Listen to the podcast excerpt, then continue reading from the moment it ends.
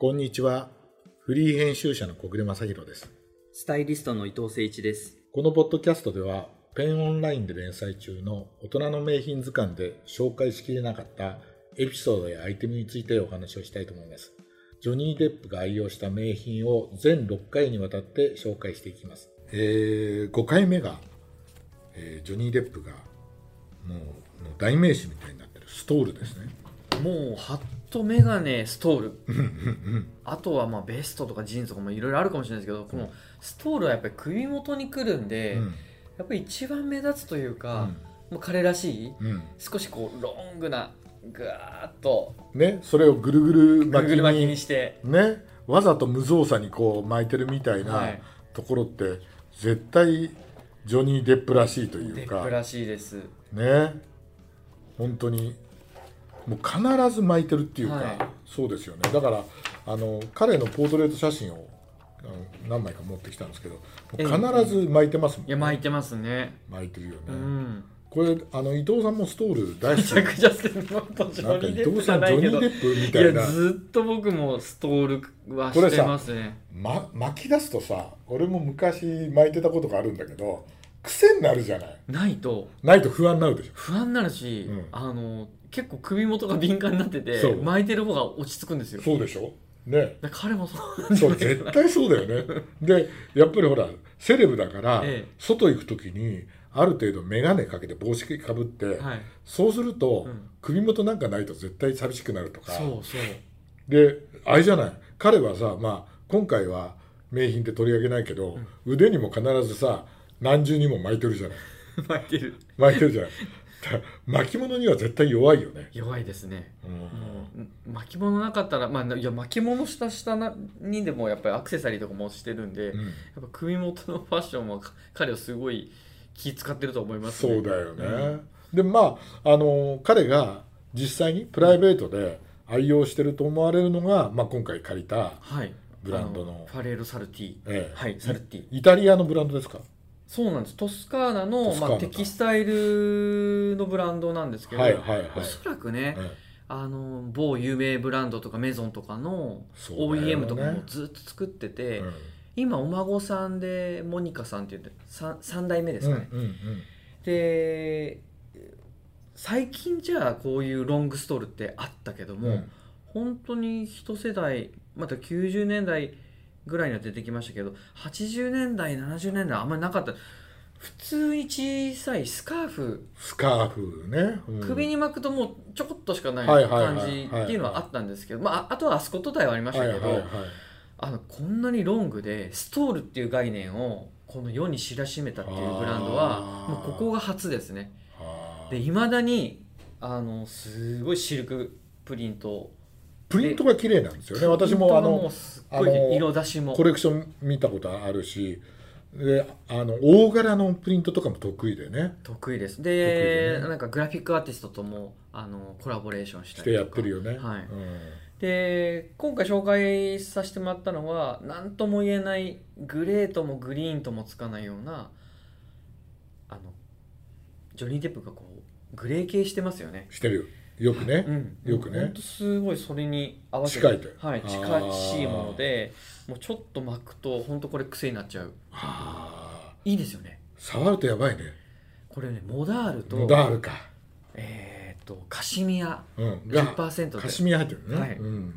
うん。だからこのドレープ感とか。カシヤカシミヤカシミヤも入ってんだ、はい入ってます。はあ。なるほどねでモダールってあれあれなんですよね小暮さん。あのキプラというかその一種なんですよね。レイヨン。レイオンの一種なんですよね、うん、レイヨンの一種で、うん。うん。だから、えーえーそうですね、うん。でこれ多分モダールだとすれば、うん。パルプかなんか。あそうですね。ん。だから天然素材できてて、うん。でカシミヤが入ってるわけでしょ、うん。カシミヤって、ん。あれなんですよ。あのもちろんカシミヤ100もいいんだけどえ。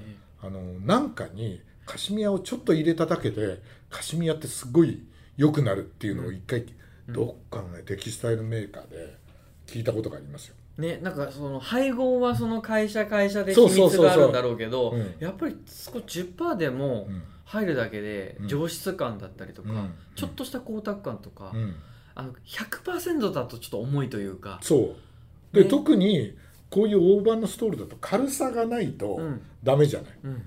でまあジョニー・デップも巻く巻く時にこうなんかわざとこうねじったりとかしながら、うん。こうぐるーっとこう巻いたりとかしてるわけでしょ、だから軽くないと嫌じゃない、うんうん。あのウール100とかはいはい。の重たいのが、まあなんていうのかザマフラーみたいなやつとかね。そうそう。ストールにならないっていうかね。やっぱりストールっていう響きは少しこう柔らかさというか優雅さっていうか、うん。で彼はちょうど古着とかとミックスしたスタイリングが多いんで、うん。やっぱエレガントさをうん。やっぱり、あの首元にうん。持ってくるっていうのは、うん。なんか、まあ、ハハットもそうですけどすごいあの相性がいいんですよね。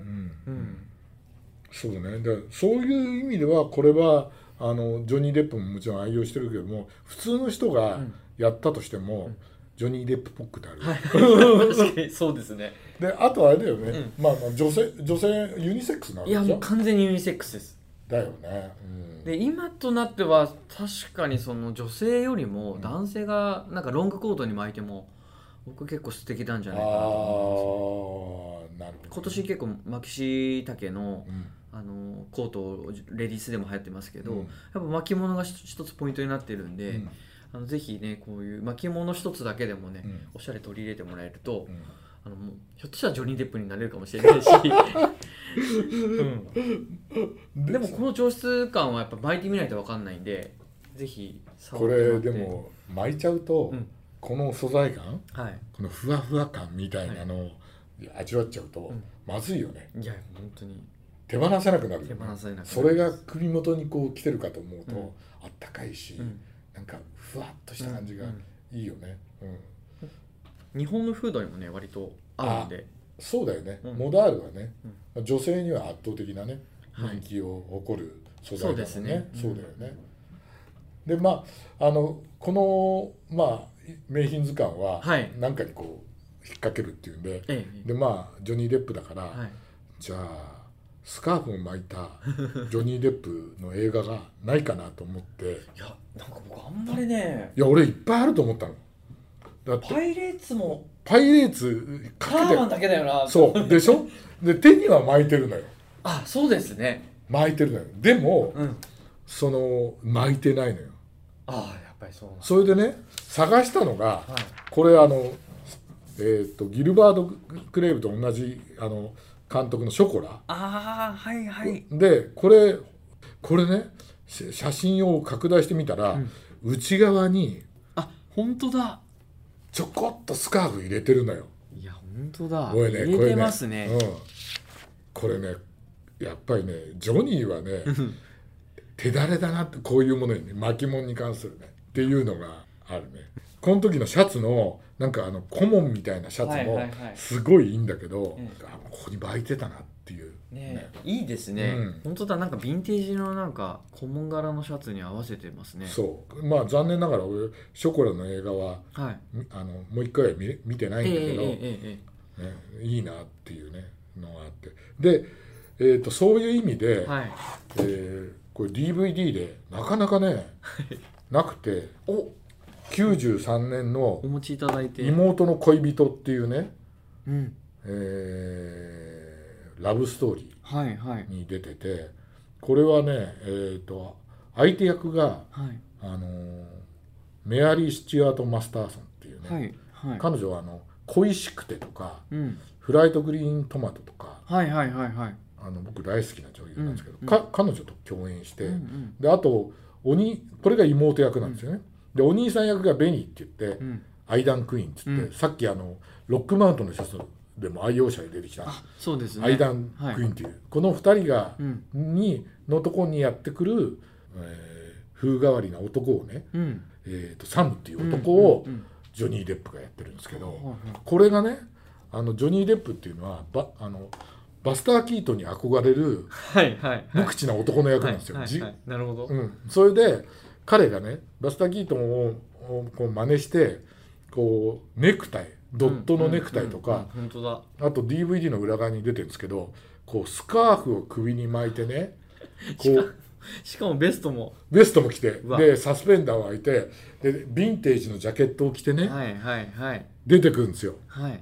でねこれもね巻き方がねやっぱこれジョニーのね巻き物あを自分でねうまくね自分のものにしてる感じ。してるって感じががすごいしてて、うん。映画の筋もすごいいいんですけど、はいはい。はいあのまあジョニーが歌舞く役をね、はい。よくやってるなっていうねいやもうサムが実際もうジョニージョニーになっちゃって。そうそう。本当に。あ本当だ。うん。すごい。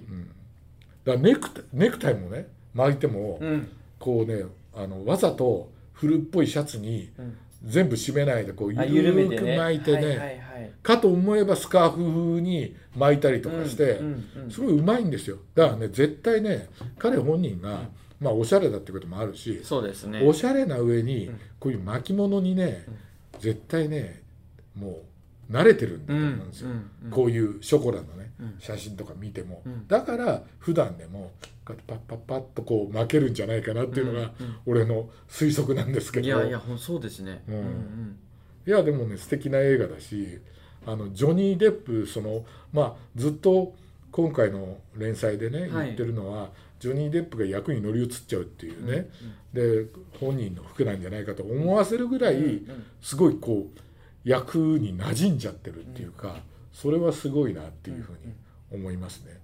だから彼のもの選びってすごいあのー審美眼があるといううんか、うん、そう、ストール一つでもやっぱり3代続くようなうん。アメリカンあイタリアのねうん。ストールをねさらっと巻いてる古着に合わせるって、うん。やっぱこれすごい参考になるんで。そうだよね、はい。うん。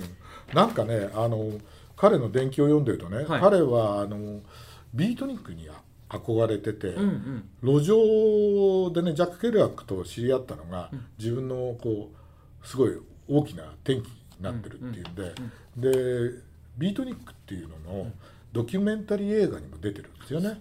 そね。ぼ僕それも見てないんですけど、で調べてったらそれをに出るためにそのジャック・ケルアックのコートを、えっ、とね、まあ、いくらだっけな1万ドルかなんかつまり100万円かなんかで競り落としたってなんか出てて出てた。えっ、とね1999年のビートニックに出演するのにケルアックが着ていたツイードのコートを1万ドルで手にうん。手に入れてその他3万5千ドルを払って2枚のコートと帽子うんとケルアックが書いたうん手紙まで入手してからそこに出てるね。